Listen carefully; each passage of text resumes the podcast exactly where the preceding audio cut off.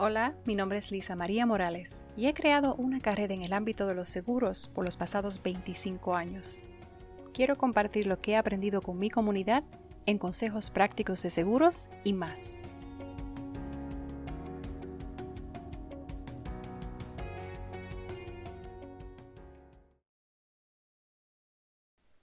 Hola, buen día. Espero que estén teniendo un buen día, comienzo de semana. Y espero que la semana pasada haya sido muy eh, próspera para todos y que estén saludables y estén constantemente en la búsqueda de mejorar y pues de enriquecernos de alguna manera. Así que por eso estoy aquí para compartir mis vivencias como ajustadora de seguros y, también agente de seguros. Y sin ningún preámbulo, vamos a empezar con el primer tema, que es uno que he visto por muchos años y les soy sincera, yo no sabía nada sobre lo que se dice seguros de auto. Cuando me mudé aquí, vine de Puerto Rico muy joven y en Puerto Rico nunca necesité tener un carro. Allá tenemos nuestro medio de transporte, que algunos países le llaman bus, allá en Puerto Rico le decimos guagua, y donde yo vivía era una área céntrica, metropolitana, donde podía caminar poco y ahí estaba la parada y con la número uno que te lleva a Río Piedras, ahí conectas con un montón de sitios. Y teníamos la Piscicorre también, esa es una van pequeña en la que caben muchas menos personas que, el transporte público, pero eh, la minivan, eh, la Piscicorre, como le decíamos, esa me llevaba a mí a la Inter y de ahí tenía que cruzar, uff, tremendo highway para llegar a la universidad.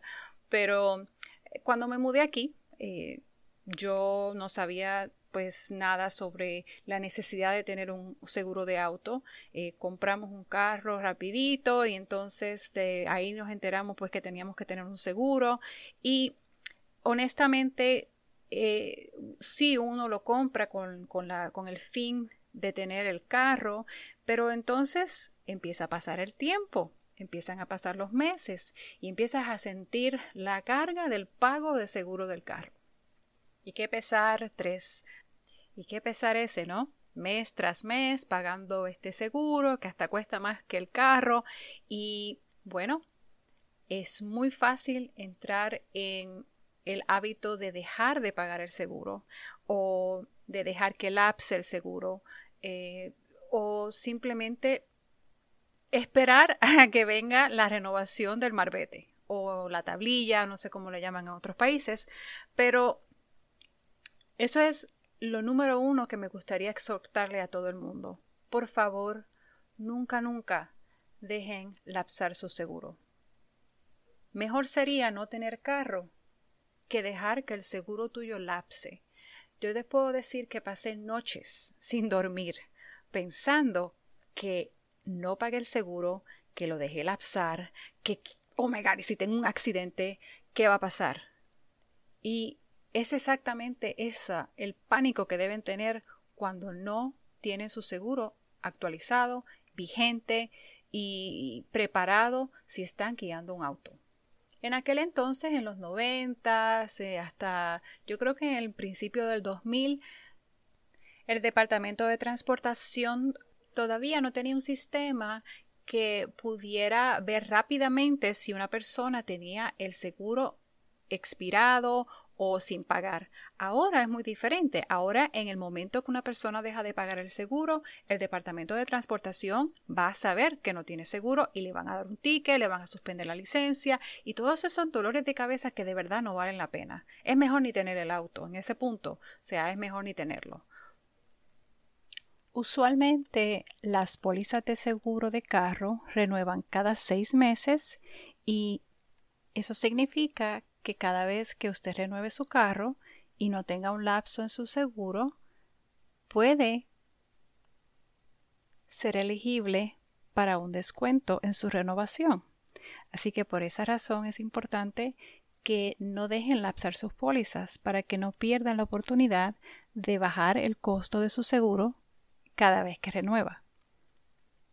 Además de ese descuento, es importante que en cada renovación de su póliza tenga la oportunidad de comparar precios con otras compañías para asegurarse que tenga la póliza con el precio más competitivo. Con las pólizas de auto es muy diferente a las pólizas de hogar.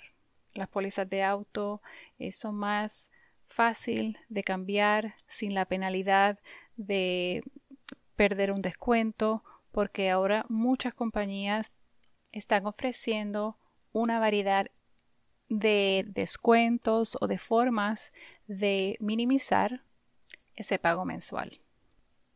Ahora que sabemos lo importante que es mantener una póliza de seguro de auto, eh, les voy a hablar un poco sobre la importancia y la necesidad que tenemos de las coberturas de una póliza de auto.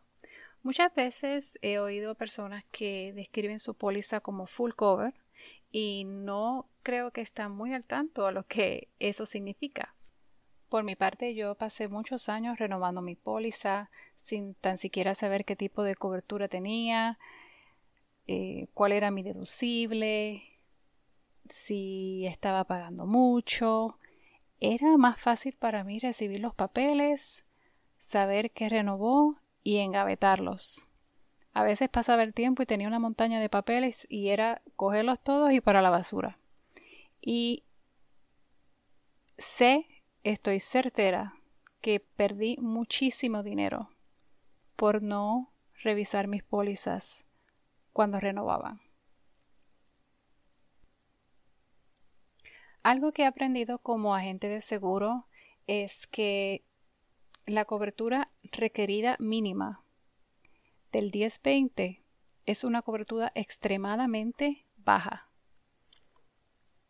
O sea, lo que eso significa es que la cobertura de 10 mil dólares del PIP, lo que le dicen Personal Injury Protection, que es para la persona, que son 10 mil dólares, los cuales están disponibles, tenga la persona o no tenga la persona la culpa es muy poco dinero considerando la magnitud que puede uno incurrir en un accidente. La parte de los 20 mil dólares por igual manera, que es para lo que le dicen property damage, que sería el daño a la propiedad. De igual manera, un carro, una propiedad, posiblemente puede costar más de 20 mil dólares reparar o reemplazar. Entonces figúrese usted, si usted tiene una cobertura de solamente 10 mil, 20 mil y usted tiene la culpa en un accidente que cuesta mucho más que eso, ¿de dónde usted cree que va a venir el, el resto del dinero? Por eso cuando está comprando la cantidad suficiente de cobertura en el evento de que usted tenga un accidente y sea su culpa. Otra cosa muy importante que debe consultar siempre con su agente es tener cobertura en el evento de que otra persona tenga la culpa y esa persona no tenga seguro.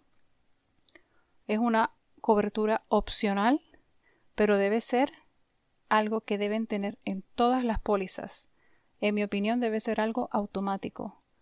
Al ser opcional, muchas veces cuando lo cotizan por seguro, no le incluyen ese tipo de cobertura para que el costo se vea más bajo y a medida que usted va colectando cotizaciones de diferentes compañías, vaya con la que vale menos dinero, pero no se está dando cuenta que no le están ofreciendo esta cobertura que es extremadamente importante.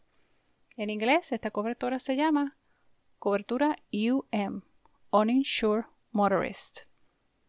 Eso significa que si alguien le choca a usted y esa persona tiene la culpa, pero esa persona no tiene seguro, entonces su seguro le ofrece esa protección en el evento de que la otra persona no tenga seguro.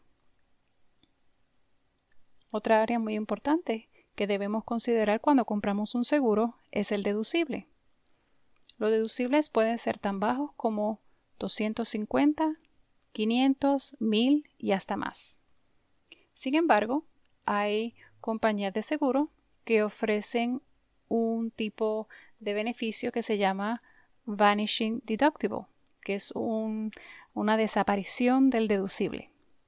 De la forma en que eso trabaja es, a medida que usted va renovando su seguro y no tenga accidentes, la compañía de seguro le ofrece una deducción en su deducible. Eso significa que si usted quiere, por ejemplo, pagar un poco menos en su seguro y comenzar con un deducible un poco alto para poder ahorrar, lo puede hacer y a medida que vaya renovando su seguro y no tenga accidentes, la compañía de seguro va a comenzar gradualmente a disminuir su deducible. Y es una alternativa para poder tener un deducible bajo a un bajo costo. Así que si quizás usted es una persona que no guía mucho su carro, ah, que si viaja, viaja distancias cortas, esto puede ser una buena opción. Otras formas de ahorrar en su seguro es preguntar por algún programa de monitoreo.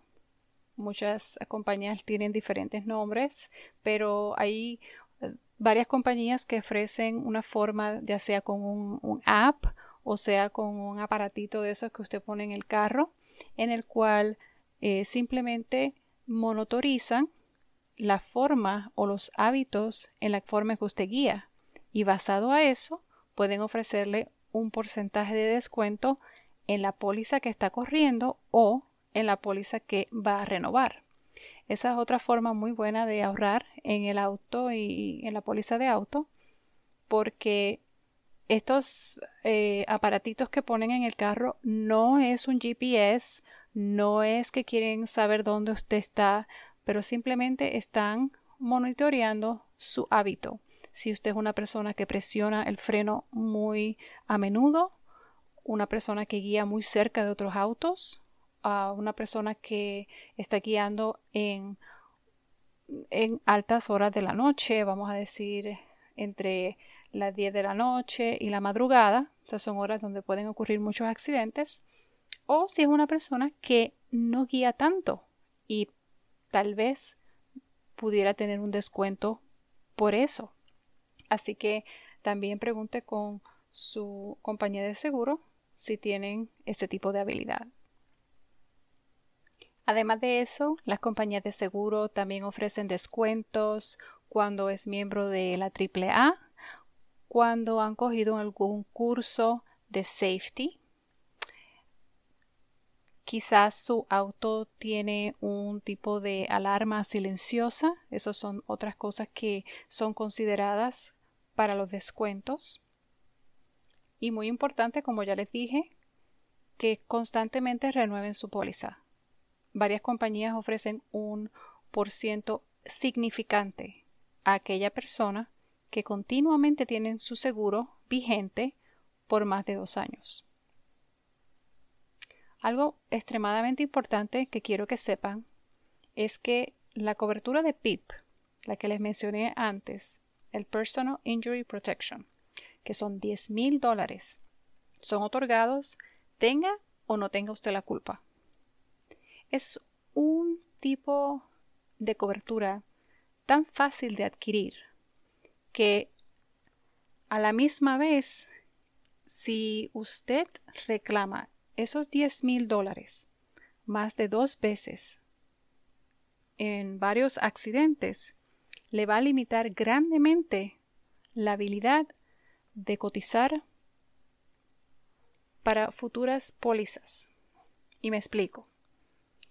Cuando usted quiera cotizar con otras compañías para buscar un precio más módico, más competitivo, pero está acarreando un historial en el cual ha reclamado estos 10 mil dólares de PIP, se le va a hacer extremadamente difíciles de cotizar con varias compañías porque las compañías más grandes no quieren tener clientes que hayan reclamado estos 10 mil dólares más de dos veces. Entonces se va a ver limitado a compañías en las cuales no son competitivas ni tampoco son buenas. Eh, sin mencionar nombres, pero tenga muy en cuenta eso. Si usted va a tener, si usted tiene un accidente de auto y fue un accidente menor, no corra a reclamar los 10 mil dólares. Primero que nada, porque si se queda con la misma compañía, su renovación va a comenzar a reflejar el haber reclamado esos 10 mil dólares. y a la primera que tenga dos, dígale adiós a su póliza y dígale adiós, adiós a la posibilidad de seguir cotizando con varias compañías competitivas y que están en buen estatus en la Florida. Así que para cerrar les dejo con esto. Es muy importante que si usted tiene un auto, tenga una cobertura de seguro que ofrezca la mayor posible cantidad de cobertura en el evento de que usted sea el que tenga la culpa del accidente. Es muy importante que cada vez que su póliza renueve, esté al tanto de la renovación y de la posibilidad de quizás tener un precio más competitivo. No le afecta el que cambie de compañía y además de eso muchas compañías otorgan el tiempo que ha estado con otra compañía. Así que no, no es nada malo el que cotice cada vez que tenga una renovación. Cuando lo haga, mire por todas partes, todas las formas habidas y por haber de conseguir un descuento. Eso debe ser primordial y muchas compañías están bien al tanto de esto. Y finalmente es muy importante que sepan que el mínimo que la Florida requiere es muy bajo. 10, 20 es too low. Así que cúbranse con más y no reclamen el PIP más de dos veces. Si tienen un accidente pequeño, aguántense, recupérense, que estos 10 mil dólares hay que dejarlos para cuando sea absolutamente necesario. Y si por alguna razón eh, tienen un abogado, no permitan, a menos que sea extremadamente necesario, que su abogado reclame los 10 mil dólares de su propia póliza. Señores, ustedes no quieren eso, porque eso le va a poner una marca en su póliza. Muchas veces los abogados lo hacen sin usted saberlo, así que asegúrese de usted primero preguntarle a ellos y exigirles y por escrito de que en ningún momento toquen su póliza sin su permiso. Bueno, y espero que esta información haya sido de ayuda para todos ustedes. Espero que ahora, como ya vieron, en septiembre 25 del 2020, quiero que quede esto eh, como una estampilla en la historia de que ya eh, el gobernador eh, ha permitido que los establecimientos abran al 100%. Yo estaba en shock cuando lo oí, estaba trabajando lo más campante cuando lo oí y no lo podía creer. Todavía lo estoy absorbiendo, todavía estoy con mi máscara y estoy con, con mis pues, precauciones, como me imagino que todavía estamos todos. Espero que todos sigan protegiéndose y estemos bien cautelosos de, de toda la información que se nos está proveyendo para que sigamos saludables y a la misma vez con la esperanza de que podamos volver a la normalidad pronto y ver nuestro estado continuar eh, nuestro progreso y seguir nosotros siendo parte de ello como, como latinos orgullosos de contribuir en este estado. Así que les deseo una fantástica semana y hasta la próxima con otro tema nuevo en consejos prácticos de seguros y más. Que pasen un feliz día.